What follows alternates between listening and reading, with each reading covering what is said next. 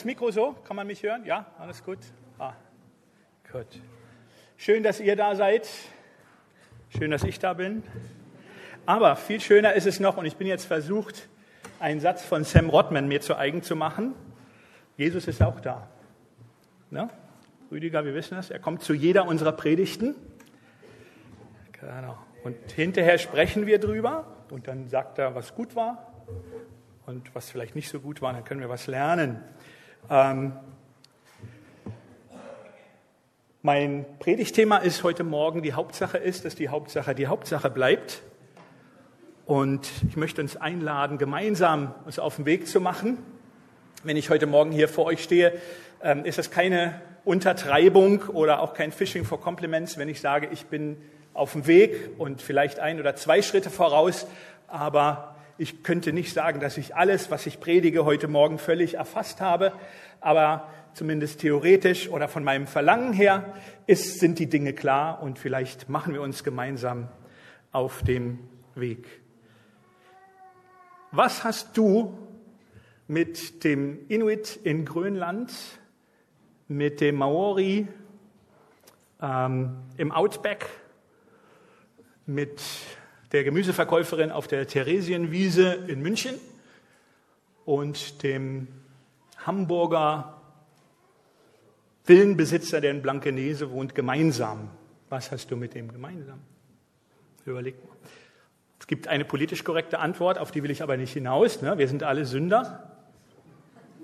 Ich hätte noch anfügen können, was hast du mit dem Hund des Villenbesitzers aus Blanke Genese gemeinsam? Also, ob der Sünder ist oder nicht, das entzieht sich unserer Kenntnis, aber ähm, jeder, und das ist die Grundaussage, die erste Feststellung, jeder will geliebt werden. Jeder, jedes Geschöpf möchte geliebt werden. Das eint uns heute Morgen. Jeder möchte geliebt werden. Aber die Überraschung ist, Gott im Himmel ist keine Ausnahme. Gott hat auch ein Bedürfnis, er möchte auch geliebt werden, und zwar von dir. Ähm, das lesen wir in 5. Mose 6, Kapitel 5. Liebe den Herrn, deinen Gott, mit deinem ganzen Herzen, mit deiner ganzen Seele und mit deiner ganzen Kraft. Als Jesus gefragt wird, was ist das höchste Gebot, hätte er die zehn Gebote zitieren können oder eins davon, macht er aber nicht. Er zitiert, zitiert genau dieses Gebot und er fügt hinzu in Markus 12, Vers 30, liebe den Herrn, dein Gott, aus deinem ganzen Herzen, aus deiner ganzen Seele, aus deinem ganzen Verstand und mit aller deiner Kraft oder aus deiner ganzen Kraft. Ähm, nur eine kurze Anmerkung. Warum fügt Jesus hier ein viertes hinzu? Weil in seinem Kulturkreis nicht mehr so ganz klar ist, was im Hebräischen, im Alten Testament eigentlich mit Herz und Seele gemeint ist. Und er fügt den Verstand hinzu, weil für den Althebräer in Anführungsstrichen ist klar, dass mit Herz und Seele, dass der, der Verstand unser Willenszentrum mit eingeschlossen ist. Aber Jesus erweitert das, um das äh, in seinem Kulturkreis in Anführungsstrichen, der sozusagen gemischt ist, hebräisch-griechisch klar zu machen und hinzuzufügen, ja, man kann Gott auch mit seinem Verstand lieben. Ja, und es geht ja nicht darum, ob du viel oder wenig hast oder glaubt, ob du viel oder wenig hast, sondern das, was du hast, damit kannst du ihn lieben. Da, wie das da durch die Gehirnwindung dann geht, indem wir nachdenken. Salomo, von ihm wird gesagt, dass er ähm, Sprüche erdachte, dass er über alles Mögliche sich Gedanken gemacht hat oder über die Schöpfung, wie die Dinge zusammenhängen und so weiter. Und Jesus fügt hinzu, das ist das wichtigste Gebot, das ist das Zentrum ähm, des christlichen Glaubens, das Zentrum der christlichen Existenz. Und das Gleiche soll auch für die, seine Kinder untereinander äh, gelten, dass wir einander lieben. Und dann sagt er noch, darin ist das ganze Gesetz und die Propheten enthalten. Also, wenn du Gottes Willen tust, dann musst du dieses zentrale Gebot nur befolgen, dem nachdenken. Und es gilt der Grundsatz, wer liebt, hat Recht. Gottes Motivation war und ist Liebe. Und daher, weil er sich nicht geändert hat, gilt das heute auch noch. Heute Morgen, an diesem Sonntagmorgen. So sehr hat Gott die Welt voller Verzweiflung betrachtet und gesagt, habe ich ja gewusst, die haben es vergeigt. Gottes Motivation war nicht mathematisches Rechenkalkül oder die nüchterne Erkenntnis eben, dass er einschreiten muss, weil der Mensch versagt hat. Es gab auch im Himmel nicht so eine Krisensitzung, dass man sich so vorstellen muss, dass der Vater ein bisschen nervös auf seinem Thron sitzt, die Engel rausschicken, sagen, wir müssen mal alleine reden jetzt hier. Äh, Jesus, kommst mal rein, Heiliger Geist braucht dich auch mal. Ähm, wir haben ein kleines Problem hier. Äh, wir müssen was tun, wir müssen was tun. Und Jesus sagt, ja, hab's ja gesagt, hab's ja, geht schief, habe ich von Anfang an gesagt. Ja. Ja, das wäre logisch. Ja, so. Und dann kommen sie dahin und haben gesagt, na, du weißt ja, wir haben da so einen Plan von Ewigkeit und so. Und dann sagt Jesus, oh man, muss es sein? Kannst du nicht den Heiligen Geist schicken? Der hat da schon mal da Ordnung ins Chaos gebracht und so. Naja, gut, wenn es sein muss. Naja, ich habe ja Ja gesagt und so. Gut, als guter Sohn macht man das halt. Nein, so war es nicht. Es war klar, voller Liebe, voller Hingabe, an uns, an dich, an mich, an die Menschheit, an diejenigen, die sich nicht selber helfen können. So sehr hat Gott die Welt geliebt, dass er seinen eingeborenen Sohn gab. Und natürlich hat sich diese Liebe, diese Emotion ausgedrückt und sich Bahn gebrochen. Ich glaube, dass Gott jeden Menschen von uns hier als Einzelperson, aber auch uns als Lukas-Gemeinde als Ganzes in die Gemeinschaft ruft mit ihm, in diese Liebesbeziehung. Es ist ein Ruf in seine Liebe und in seine Gegenwart hinein und in seine Herrlichkeit. Denn wo Gottes Gegenwart ist, ist auch seine Herrlichkeit. Und per Definition ist es so, Liebe ohne Nähe, das geht nicht. Das ist Theorie. Ne? Das weißt du schon in deiner Ehe. Also so muss, es muss sich ausdrücken.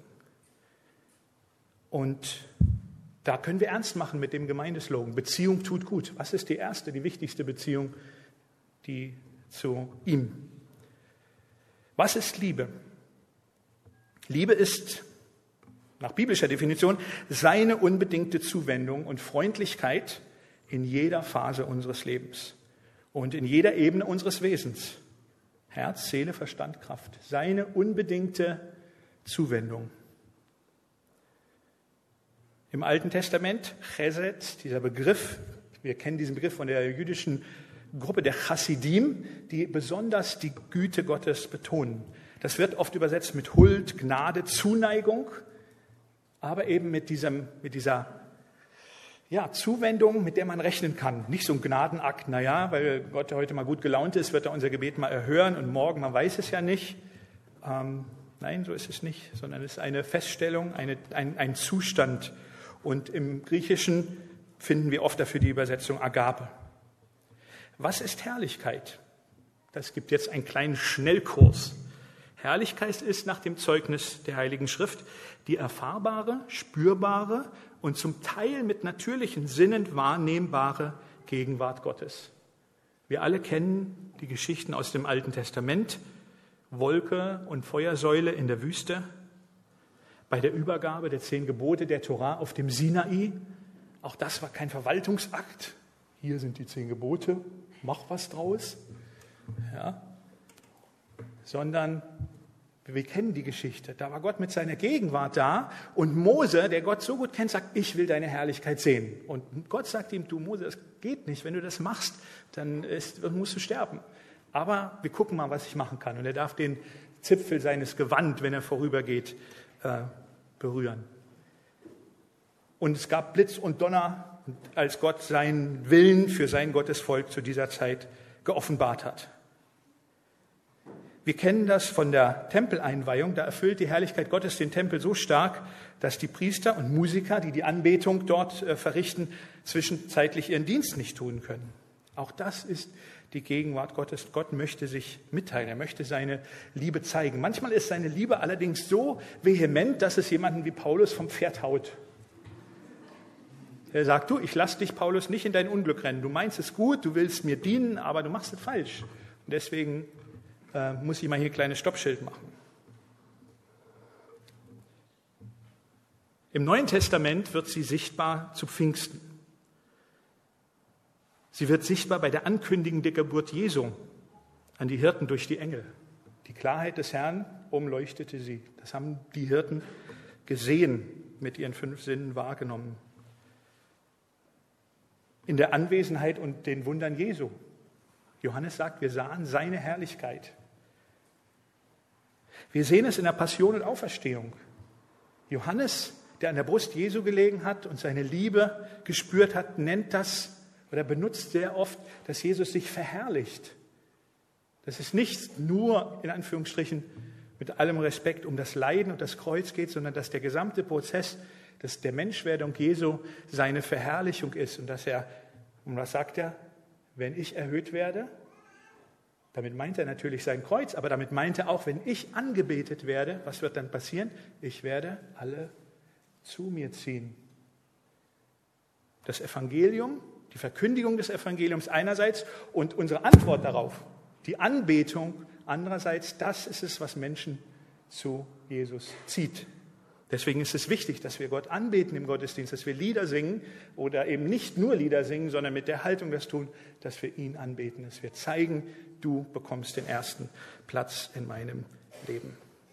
Ich bin überzeugt, dass es der Wunsch Jesu ist, dass wenn Menschen einen Gottesdienstraum irgendwo auf dieser Welt betreten, dass sie an der Atmosphäre seine Anwesenheit spüren. Und das hängt nicht von unseren Gefühlen ab, sondern eben von der Realität, dass er tatsächlich da ist und sich zu erkennen gibt. Und das gilt für Menschen, ob sie gläubig sind oder nicht. Sie werden vielleicht sagen, oh, bei euch ist es anders, hier kann man gut sein. Ohne Gottes Gegenwart, das wäre meine These, bleibt die Liebe eine Theorie oder ein Wechsel auf die Zukunft. Wenn wir im Himmel sind, dann wird das Wirklichkeit. Das ist natürlich auch so, dann wird es vollendet. Aber wenn Petrus in seinem ersten Brief seinen Lesern unaussprechliche Freude an der Erlösung bescheinigt, muss sich diese Freude ja irgendwie ohne Zwang gezeigt haben. Wie kann das aber gehen? Wie kann sich die Liebe Gottes in deinem oder in meinem Leben zeigen oder wie in einer Gemeinde, in einer ganzen Gruppe? Da gibt es viele gute Möglichkeiten. Gute Verkündigung, spürbar ehrliche Gemeinschaft in der Gemeinde im Hauskreis oder wenn wir zusammenkommen, die von Liebe, Annahme und Vergebung geprägt ist. Auch wenn wir erlauben, dass er uns liebt und dass er mit seiner Herrlichkeit und Gegenwart immer hier sein darf oder in dir sein darf und dass er nicht unseren Gottesdienst besuchen muss, sondern wir seinen besuchen. Äußerlich mag sich vielleicht im Ablauf nicht viel ändern, aber innerlich, atmosphärisch wird sich etwas ändern. Es ist ein Seminar angekündigt worden, wachsende Intimität in der Ehe. Und das wäre eigentlich auch eine gute Überschrift für diese Predigt, wachsende Intimität in deiner Liebesbeziehung zu Jesus. Auch wenn das noch nicht das Ende der Predigt ist, möchte ich schon mal ein paar kleine Tipps euch geben oder was ihr tun könnt, was ihr auch jetzt während der Predigt tun könnt. Wir können natürlich Gott nie angemessen lieben, das wissen wir. Wir können auch seine Herrlichkeit, seine Gegenwart nicht erzwingen. Aber wir können doch hier und da etwas tun. Zum Beispiel kannst du für dich erstmal zustimmen und sagen, ja, dieses Gebot ist wichtig. Das Wort Gottes sagt das, das gilt für mich und ich stimme dem erstmal intellektuell zu. Ich sage, jawohl, das gilt und das gilt auch heute Morgen für mich. Zweitens, du kannst dich entscheiden. Du kannst heute, da wo du jetzt sitzt, dein Gedanken die Entscheidung treffen, ja, ich möchte, dass das wieder meine Priorität in meinem Leben wird. Du kannst ihm sagen, dass er neu heute Morgen, ab heute Morgen das Höchste in deinem Leben sein soll. Und drittens, du kannst sagen oder du kannst das zulassen. Ich möchte die Liebe und die Gegenwart Gottes in meinem Leben nicht nur zulassen, sondern willkommen heißen. Das kannst du in deiner stillen Zeit mit Gott zum Thema machen. Da kannst du deinen persönlichen Stil finden. Da gibt es, glaube ich, keine To-Do-Liste, sieben Schritte zum Segen. Ähm, das kannst du für dich entdecken. Wichtig ist, dass du dein Herz ihm öffnest. Und da ist es nicht wichtig, ob du sagst, oh, ich bin so ein emotionaler Typ, dir fällt das vielleicht leicht, oder du sagst, nein, für mich ist das eher, ich bin eher so ein intellektueller Typ, ich mag Gefühle nicht so. Das ist auch okay. Aber versuchen wir zur Kenntnis zu nehmen, dass wenn da diese Punkte stehen, die Jesus sagt, Herz, Seele, Verstand mit aller unserer Kraft, dass zumindest das Gefühlsleben 25 Prozent dieses Prozesses einnehmen wollen. Stell dir bei der Hochzeit den Mann vor, der zu seiner Frau sagt, ich liebe dich mit meinem ganzen Hirn. Und äh, Gefühle 25 Prozent. Das macht, ist ein Vierteljahr, ne? So, das kriege ich hin. Man würde Verständnis mit der Braut haben, wenn sie äh, sich das nochmal überlegt. Aber da kommen wir später noch zu. Also, ich sage das deshalb, weil sehr oft, wenn auch im Alten und im Neuen Testament, und Rüdiger hat ja in den letzten Wochen auch darüber gepredigt, dass Gott seine eigene Liebe mit der, und seine Liebe zur Gemeinde mit der Liebe eines Mannes zu einer Frau vergleicht. Insofern ist das schon sehr nah an uns dran. Aber wir werden uns da Schritt für Schritt vortasten. Keine Sorge, das Mittagessen könnt ihr rechtzeitig einnehmen. Ähm, mein erster Punkt, oder mein nächster Punkt, erster Punkt, da hatte ich ja schon drei Stück. Ähm, harte Arbeit oder Dienst für Gott ist kein Ersatz für eine Liebesbeziehung. Harte Arbeit oder Dienst für Gott ist kein Ersatz für eine Liebeserziehung, Liebesbeziehung. Jetzt war ich schon wieder bei der Familie, das gehört aber auch dazu. Unsere Kultur und auch zum Teil unser herkömmliches Bibelverständnis fördern die uns allen nur allzu sehr verinnerlichte Einstellung. Wenn ich hart genug für Gott arbeite, zeigt es, dass ich ihn liebe. Dann weiß ich, dass ich ihn liebe und dann weiß er, dass ich ihn liebe, denn ich kann es ja nachweisen. Es ist ja auch manchmal schwer, jemanden zu lieben, den man nicht sieht. In unserer Kultur und in unseren Gemeinden geht es seit langem primär darum, Ziele zu erreichen, messbare Ergebnisse zu erzielen. Das ist ja an sich nicht Schlechtes, aber Dienst und harte Arbeit sind eben kein Ersatz für diese tiefende, tiefe, sinnstiftende, nachhaltige und auch emotionale Liebesbeziehung, die Gott sich wünscht. Nehmen wir wieder das Beispiel. Stell dir vor, du machst einen Heiratantrag und deine Liebste oder dein Liebster sagt so etwas wie, na klar heirate ich dich, gerne. Aber ich will diesen ganzen emotionalen Quatsch nicht. Ich mag das nicht, wenn du mich in den Arm nimmst oder mich küsst und dieses ganze andere Zeug. Ich bin praktisch veranlagt. Ich will Ergebnisse sehen und Ziele erreichen. Also ich arbeite für dich.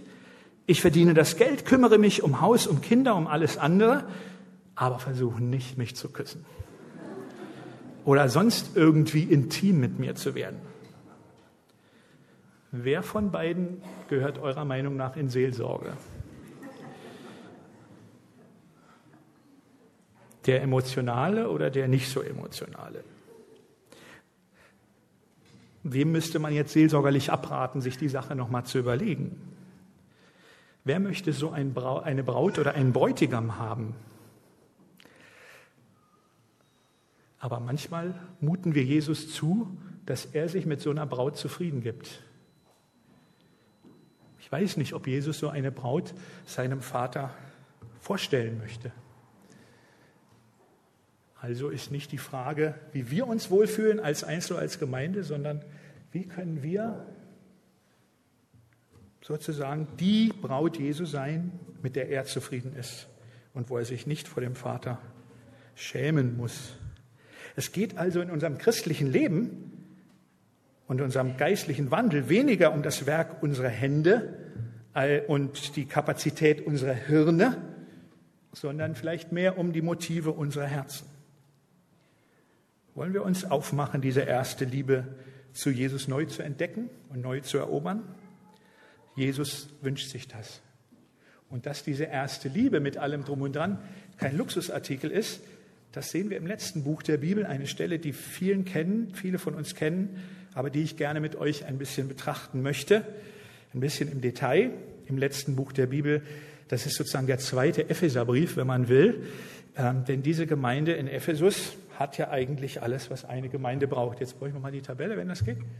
Und ähm, hier heißt es, Jesus wird hier vorgestellt als der, der die sieben Sterne in seiner Rechten hat und der inmitten der sieben Leuchter wandelt. Jesus wird vorher in einer Vision gesehen und hat da viele Attribute, viele Dinge, die als Auferstandener und als der, der verherrlicht ist, äh, mit sich bringt. Und in diesen sieben Sendschreiben an die sieben Gemeinden wird das so ein bisschen aufgeteilt und es gibt so Einzelattribute, die eben für, zu dieser Gemeinde gehören. Wenn ihr kurz die gelbe Spalte euch anschaut, dann kann man da sehen in etwa, dass alle sieben Gemeinden sozusagen in ähnlicher Weise angesprochen werden. Es gibt sozusagen das gleiche Muster mit unterschiedlichen Inhalten und natürlich auch unterschiedlichem Schwerpunkt. Also wir haben zuerst ähm, Jesus, der sich vorstellt.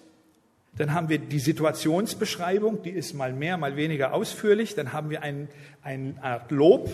Dann haben wir Tadel oder Kritik. Ähm, dann haben wir eine Handlungsanweisung, einen Aufruf dann gibt es eine Konsequenz, falls man diesem Aufruf nicht folgt. Manchmal gibt es, wie in diesem Fall, ein weiteres Lob und dann kommt am Schluss eine Verheißung. Ähm, da heißt es dann, wer ein Ohr hat zu hören, der höre, was der Geist den Gemeinden sagt. Also hier spricht der Heilige Geist. Und dann gibt es eine Verheißung für den, der überwindet, für den, der die Lektion lernt und für den, der siegt. Ähm, und das schauen wir uns jetzt mal hier ein bisschen näher an. Haben wir die nächste Folie? Genau. Also, was sind die sieben Sterne, die sieben Leuchter? Ähm, da gibt es viele Auslegungen dazu. Ich würde erstmal ganz allgemein sagen, für uns heute Morgen reicht es, dass es etwas mit der sichtbaren Gegenwart Gottes zu tun hat. Die Sterne sind, das könnten Engel sein oder das könnten, äh, geht um die geistliche Welt und inmitten der sieben Leuchter, jeder Leuchter steht äh, für, wahrscheinlich für eine Gemeinde, die dann äh, sichtbar ist. Aber es geht eben darum, dass Gottes Herrlichkeit, Gottes Gegenwart wahrnehmbar ist, dadurch, dass Jesus da ist. Und Jesus hat über diese Gemeinde, und das dürfen wir nicht vergessen, viel Gutes zu sagen. Es ist eine reife Gemeinde. Ich persönlich wäre sehr gerne in dieser Gemeinde, denn sie hat ihre Lektion oder hat viele Lektionen gelernt. Und das, was Gutes über sie gesagt wird, das muss man nicht wegschmeißen, sondern das könnte man als zweite Liebe bezeichnen oder als ein, eine reife Liebe, die schon Frucht getragen hat. Und Jesus sagt dir, ich weiß deine Situation. Wir können hier auch sehr schön lernen, aber das würde jetzt zu weit führen, wie man sinnvoll kommuniziert. Das ist ein tolles Beispiel für gute Kommunikation, wie man Lob und Tadel äh, anbringt. Und selbst da bei einer Gemeinde, wo Jesus nichts hat, was er loben könnte, zeigt er trotzdem einen Ausweg und sagt, das ist deine Tür, durch die du gehen kannst, wie du deine Misere behebst. Niemand wird verurteilt, niemand wird äh, bedroht, sondern es wird gesagt, pass auf, hier, du bist in einer schwierigen Lage, aber es gibt eine Änderung. Du kannst das Böse nicht ertragen. Du hast die falschen Apostel geprüft und als Lügner erkannt. Du hast durchgehalten, du hast vieles ertragen um meines Namens willen und du bist nicht müde geworden. Das ist wunderbar, wenn das jemand von sich sagen kann. Und viele sitzen hier die das sagen können und die das erlebt haben. Und hier gibt es aber eben diese eine, diesen einen, einen Hinweis. Eins habe ich gegen dich. Du hast deine erste Liebe verlassen. Und die Anweisung wäre, was die erste Liebe sein kann, da werden wir gleich noch drauf zu sprechen kommen, aber hier können wir schon mal sehen, es gibt drei, drei Punkte, drei Therapiepunkte. Bedenke, von welcher Höhe du gefallen bist. Überlege, was du verloren hast, was dir abhanden gekommen ist. Dann steht da, tue Buße. Metanoita heißt ja einerseits umdenken, aber das beinhaltet auch, dass man seine Sünde anerkennt und nicht versteckt und dann umkehrt wie der verlorene Sohn, der sagt, oh, ich bin hier falsch, ich muss zurück zum Vater. Und dann eben ganz praktisch, tu die ersten Werke wieder. Du kannst was tun. Du bist nicht ausgeliefert dieser Situation. Du kannst äh, da herauskommen. Konsequenz wäre, ich komme, das ist ja erstmal was Gutes, wenn Jesus sagt, dass er kommt, aber er sagt, ich werde deinen Leuchter von seiner Stelle wegrücken. Ich möchte jetzt nicht so viel darüber sagen, was es bedeutet, dass der Leuchter von der Stelle gerückt wird. Da gibt es verschiedene Auslegungen, aber die erste Konsequenz und die wichtige hier in diesem Falle ist, es wird dunkel. Wenn man kein Licht hat, keine Orientierung und das ist das Entscheidende. Die Gemeinde hat danach auch noch existiert, offensichtlich hat sie ihre Lektion gelernt. Dann sagt Jesus noch, ich, du machst noch etwas gut. Da kommt nach der Kritik, nach dieser äh, Sache, die geändert werden muss, noch mal ein Lob. Du hast die Werke, die ich auch hasse, nämlich die der Nikolaiten. Da ist es sehr wichtig, dass wir sehen, er hasst die Werke, nicht die, die Nikolaiten. Denn wir hassen nicht Menschen, sondern wenn, dann verurteilen wir Sünder, aber nicht den Sünder.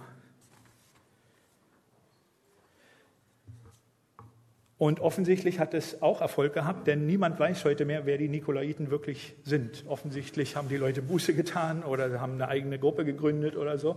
Aber äh, man, es gibt Spekulationen mit dem Namen Nikolaus, ob das einer der Armenpfleger aus Apostelgeschichte 6 sein könnte, der irgendwie dann abgedriftet ist. Aber wie gesagt, das sind nur Assoziationen und wir wissen es eigentlich nicht. Und wahrscheinlich ist es auch gut so. Ähm, wenn die Sterne und die Leuchter etwas mit der Anwesenheit und der Herrlichkeit Gottes zu tun haben, dann ist die Konsequenz, wenn er weggenommen wird, dass auch gegen die, die, Liebe und die Gegenwart Gottes nicht mehr spürbar sein werden. Was natürlich damit zusammenhängt, wenn die erste Liebe weg ist, ist sie halt weg. Aber es gibt eine Verheißung, das finde ich interessant. Der Geist sagt, wer überwindet, dem gebe ich zu essen, dem gebe ich Nahrung, dem wird gestärkt vom Baum des Lebens, das steht äh, im Text Xylos, Holz, der im Paradies steht. Woran erinnert das denn? Woran erinnert das? Was ist für uns der Baum des Lebens? Das Holz, von dem wir leben. Das ist das Kreuz Jesus, die Erlösung, das ist das Evangelium, der im Paradies steht. Was ist denn im Paradies gewesen?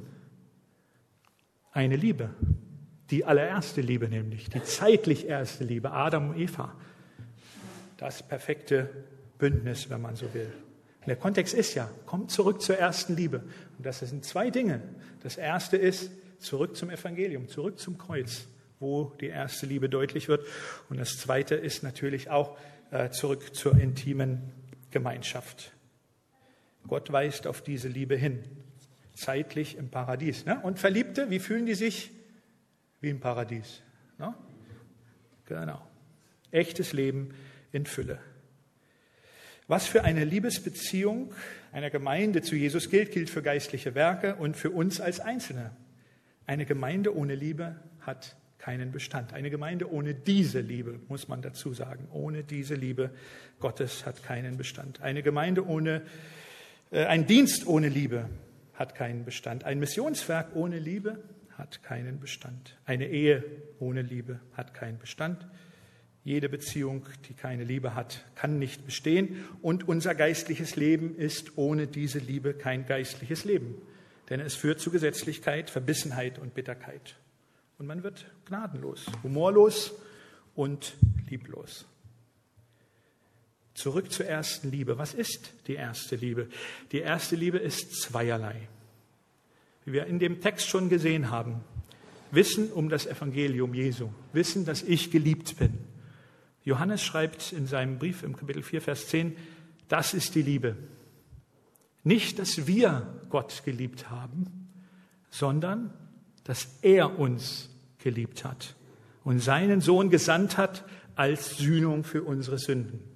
Das ist das Erste, was wir verinnerlichen dürfen und sollen, wenn wir über die erste Liebe nachdenken. Es gibt keine größere Liebe als diese und die dürfen wir annehmen. Das ist ein Geschenk, das größte Geschenk, was es gibt, die größte Gnadengabe, das größte Charisma, das Gott zu bieten hat, seinen Sohn, mit dem er uns alles geschenkt hat. Und nicht, dass wir ihn geliebt werden. Es gibt kein Liebe-Lernprogramm, sondern es gibt höchstens, dass wir uns aufmachen müssen, das immer wieder neu zuzulassen uns ausgeliebt fühlen, darin unsere Stärke finden und dann fröhliche Zeugen sein können. Und zweitens, natürlich hängt das auch damit zusammen, dass wir ihn lieber wieder lieben. Und ähm, jetzt überleg mal, die erste Liebe. Was hast du gemacht, als du so richtig verknallt warst? Was hast du gemacht?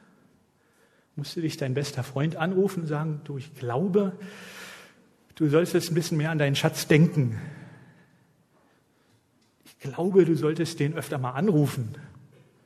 Ne? Wenn man verliebt ist, dann sitzt man auch vorm Hörer und sagt, ach, ich kann schon wieder anrufen, das merkt der, ne? das ist ja peinlich. Muss derjenige ermahnt werden, sich kreative Dinge zu überlegen, wie er seine Liebe zum Ausdruck bringt? Oder? Später ist es dann so, das ist dann die zweite oder dritte Liebe, ne, fragt die Frau, ne, wenn Eva dann fragt, Schatz, liebst du mich? Und dann sagt Adam, na, wen sonst?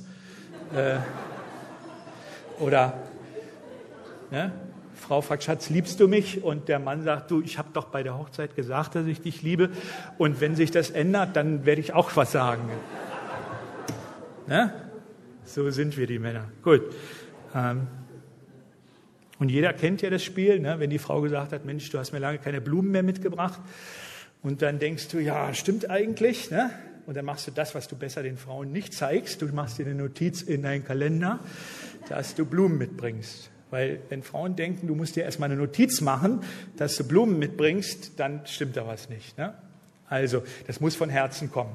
Also da muss man dann aufpassen, dass man äh, spontan genug das äh, macht. Aber bei, bei Männern funktioniert das eben ein bisschen anders mit der Liebe. Da geht es erstmal, dann weiß man, es ist eine Entscheidung und so weiter und so fort. Das klingt jetzt sehr klischeehaft, um Gottes Willen. Nee, kommt bitte alle zum Ehewebinar, da werden diese stümperhaften Thesen, äh, genau. Also über die Liebe zu reden ist ja so ein bisschen wie wenn ich jetzt hier so eine Rose habe und ich zerlege die in die Einzelteile und sage dann so, sieht eine Rose aus. Ne? Aber echte Liebe ist, dass ich die Rose nehme und sie meiner Frau schenke. Das ist Liebe. Ne? Und äh, woher weiß ich, dass meine Frau mich liebt? Sie sagt es mir. Ja? Jeden Tag einmal sagt sie mir, dass sie mich liebt. Das verstehe ich bis heute nicht, warum sie, nicht warum sie das sagt, sondern warum sie das tut. Aber es ist ein Geheimnis. Wie ist das jetzt mit unserer Liebe zu Gott? Ja, es ist okay. Zu gucken, auch zu gucken, zurückzuschauen. Das heißt ja, denke, bedenke, wo in welcher Höhe du gefallen bist, sagt, äh, heißt es im Offenbarungstext. Überlege dir, wie war das in den Tagen deiner Bekehrung? Ohne nostalgisch und wehmütig zurückzugucken, aber sich zu überlegen, Mensch, damals, was war da? Jetzt sind die, die vielleicht christlich groß geworden sind, ein bisschen im Nachteil, weil die sagen, ich habe gar kein so ein Bekehrungserlebnis. Aber irgendwann hat es vielleicht auch bei dir so Klick gemacht, dass du gesagt hast, ja, ich möchte mein Leben Jesus geben, soll ihm ganz gehören. Und äh, diese Beziehungsseite, das kann man neu entdecken. Und wenn du so eine, so eine Phase nie hattest, dann wird es, glaube ich, relativ höchste Zeit, dass du sagst, Herr, wenn das stimmt, ich bin dein Kind, du hast keine Enkel, du hast keine Stiefkinder, her damit. Erfülle mich mit deiner Liebe. Und das Wichtige ist ja, Liebe überwindet Pflicht. Liebe überwindet Pflicht. Es gibt immer Durststrecken, dass man weiß, man tut die Dinge, weil, weil sie getan werden müssen. Das ist auch okay. Aber ähm, wichtig ist, dass es fließt. Wie geht es praktisch? Es ist so wohltuend, dass eigentlich die Bibel uns sagt, wir müssen ihn nur bitten, uns mit seiner Liebe zu erfüllen. Und das geht nicht ohne die Wirkung und die Hilfe des Heiligen Geistes. Der Heilige Geist bewirkt, dass die Liebe Gottes und Gottes Gegenwart, dass wir sie überhaupt erhalten, im doppelten Sinne, dass wir sie bekommen, aber dass wir sie auch bewahren können und dass wir sie wahrnehmen, dass wir sie in uns tragen. Und wir bewegen uns da sozusagen praktisch zwischen zwei Bibelstellen. Das eine ist Römer 5, Vers 5, in der heißt es, die Liebe Gottes ist ausgegossen in unsere Herzen durch den Heiligen Geist, der uns gegeben worden ist. Und dann heißt es, werdet voll Geistes immer wieder, indem ihr zueinander in Psalmen und Lobliedern, geistlichen Liedern redet und singt und dem Herrn in euren Herzen singt und spielt.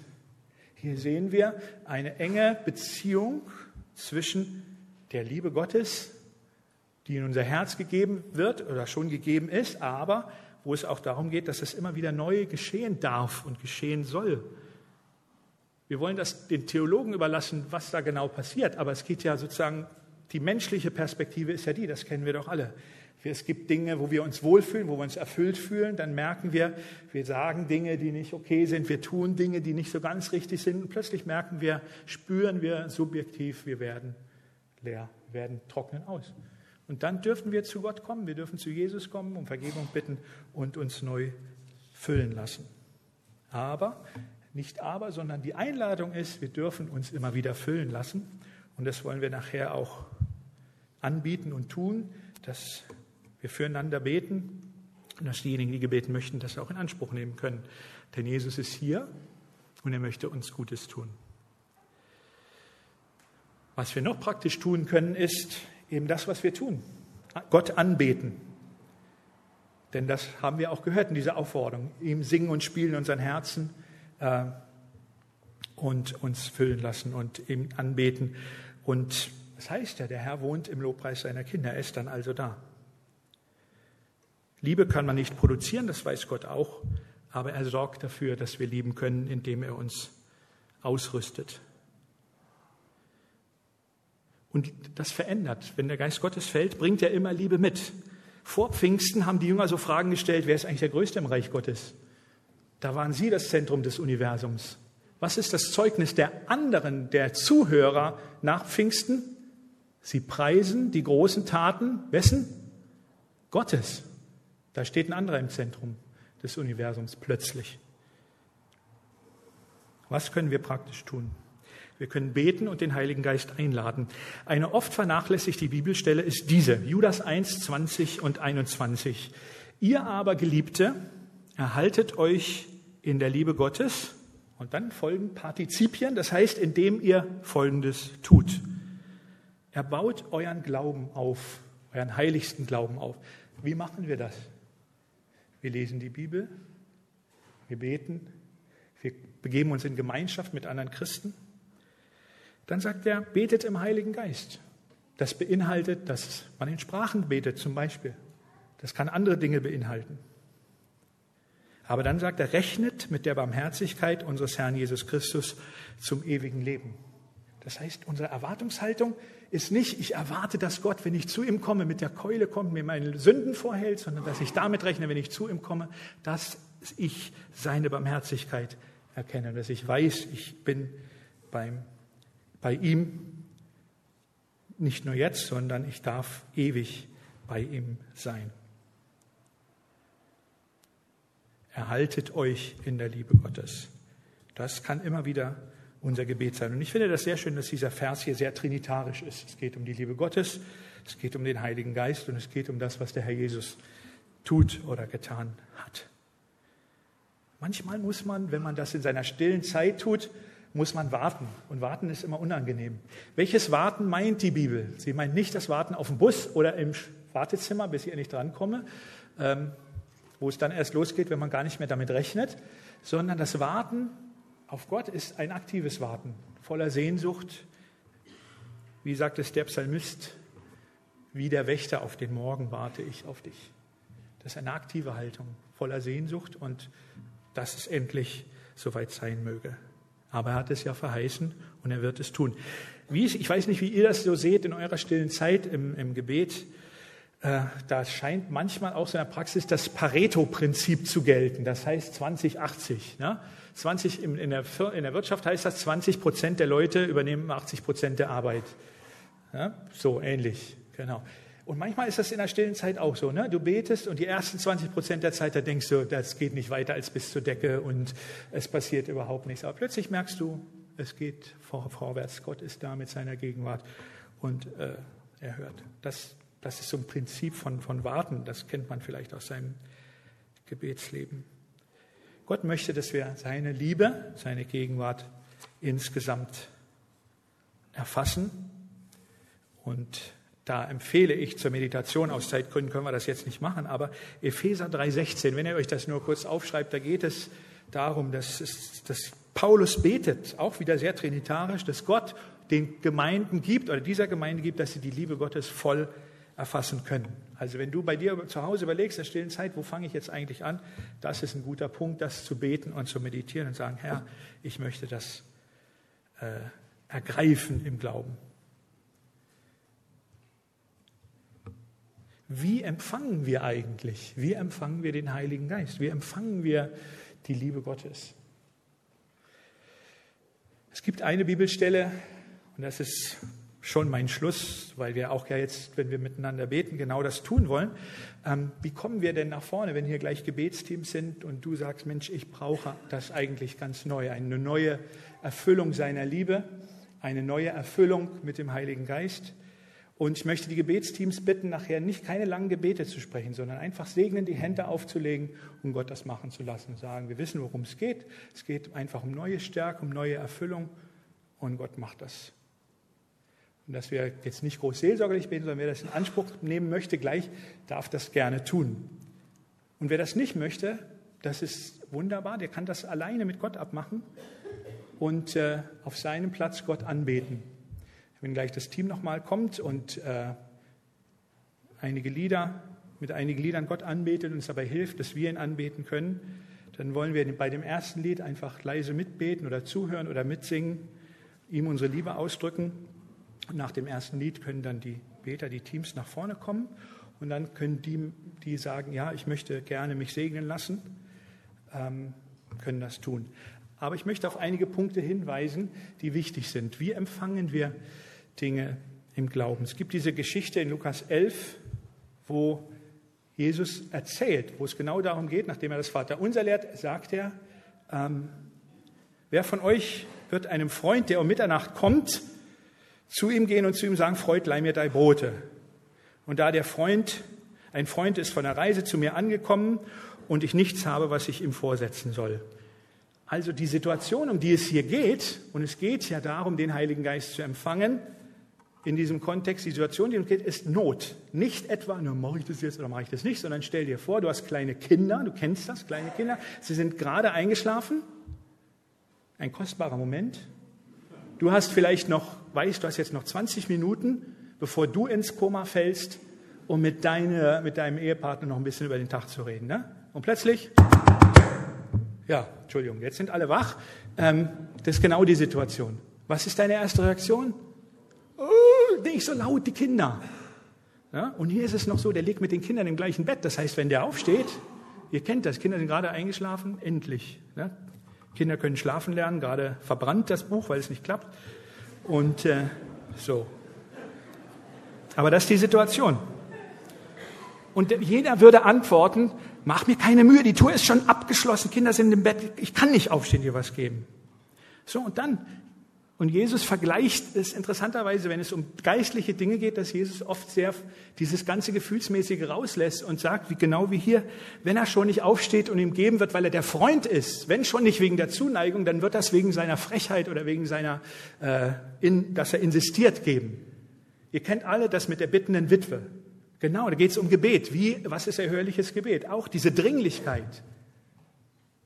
Wenn du heute keine Dringlichkeit verspürst, dann warte lieber ab. Aber wenn du innerlich merkst, ich brauche Jesus neu, ich bin schon lange Christ oder bist noch nicht lange Christ oder bist noch gar kein Christ und du spürst, da ist was, was ich brauche, dann komm. Aber wenn du das Gefühl hast, na, dann ist vielleicht auch die Chance nicht so groß, dass Gott sich bewegt, sozusagen. Er möchte eingeladen werden. So scheint es mir. Und dann kann ich mir vorstellen, dass Jesus in die Gesichter seiner Jünger guckt, so vielleicht in dich wie Eutere, wo manchen, in manchen Gesichtern Überforderung aufblitzt. Oder die Jünger sagen, was will der jetzt von uns? Und Jesus sagt dann nochmal, ich sage euch, wer bittet, bittet und es wird euch gegeben. Sucht, so werdet ihr finden, klopft an, so wird euch geöffnet. Und damit es die Jünger nochmal kapieren und nicht denken, liegt es jetzt wirklich an mir, sagt er, nein, jeder Bittende empfängt, jeder Suchende findet und dem Anklopfenden wird aufgetan werden. Warum? Wer von euch der Vater ist, wenn der Sohn ihm um einen Fisch bittet, wird er stattdessen eine Schlange geben? Wie viel mehr, die ihr böse seid, sagt er, euren Kindern gute Gaben zu geben wisst, wie viel mehr wird der Vater, der im Himmel ist, geben, den Heiligen Geist denen, die ihn bitten. Also, die Einladung steht. Er ist da heute Morgen. Und wie empfangen wir das? Warten wir auf äußerliche Zeichen? Nein. Warten wir auf eine Gefühlsregung? Die kommt vielleicht, aber vielleicht auch nicht. Sondern wenn wir etwas empfangen, wenn du heute nach vorne kommst zum Gebet, komm im Vertrauen, komm im Glauben. Wenn für dich gebetet wird, jemand betet für dich, für die Erfüllung neu mit der Liebe Gottes oder mit dem Heiligen Geist, dann sagst du einfach innerlich, ja, das empfange ich jetzt. Und ich gebe dir einen Tipp, wenn für dich gebetet wird, bete nicht selbst. Ich sage immer, wenn ich für Leute bete, man kann nicht gleichzeitig reden und trinken. Und wenn wir empfangen, wenn wir uns füllen lassen, dann machen wir das, was wir tun sollen. Wir empfangen oder stellen uns innerlich auf Empfang ein. Der andere betet. Ja? Wenn du redest, verschluckst du dich vielleicht, das wollen wir nicht. Also, stelle auf Empfang. Du musst gar nichts tun. Nur kommen und nehmen. Das ist wie beim Abendmahl. Kommen, nehmen, ihn empfangen. Und alle, die ihn aufnahmen, ist die Verheißung, denen gab er die Macht und die Möglichkeit, Kinder Gottes zu werden. Und dazu soll jetzt Gelegenheit gegeben werden, aber vor allem auch dadurch, dass dafür Gelegenheit geben, dass wir reagieren, dass wir ihn anbeten für das, was er ist, weil er ist der, dem alle Ehre gebührt heute Morgen und dem wir die Ehre geben für seine große Liebe, die er für uns hat. Wir wollen also gemeinsam uns einstimmen und ihn und reagieren. Beim ersten Lied können wir sitzen bleiben und zuhören oder innerlich mitbeten und persönlich reagieren. Nach dem ersten Lied kommen dann die Gebetsteams nach vorne und dann darfst du gerne für dich beten lassen. Wenn du das aber nicht möchtest, dann nutze die Zeit einfach persönlich Gemeinschaft mit Gott zu haben. Ich bete kurz und dann danken wir dem Herrn. Jesus, viele Worte sind jetzt gemacht worden und das Wichtigste ist, dass wir wissen, dass wir mit nach Hause nehmen, dass du uns so unendlich liebst und dass du nicht aufgehört hast, uns zu lieben dass keine Sünde, kein schlechtes Gewissen uns abhalten kann, uns fernhalten kann von deiner Liebe. Selbst am Kreuz heißt es, dass du keine Drohung ausgestoßen hast gegen deine Peiniger. Und auch heute bist du da mit ausgebreiteten Armen, uns deine Liebe nahezubringen und sie uns zu zeigen, Herr. Danke, Jesus, dass du hier bist. Und Heiliger Geist, ich möchte dich einladen, dass du kommst, diese Versammlung erfüllst, mein Herz erfüllst, jeden Einzelnen, der hier ist. Und wir erheben dich und preisen dich und danken dir für diese große, freundliche Retterliebe.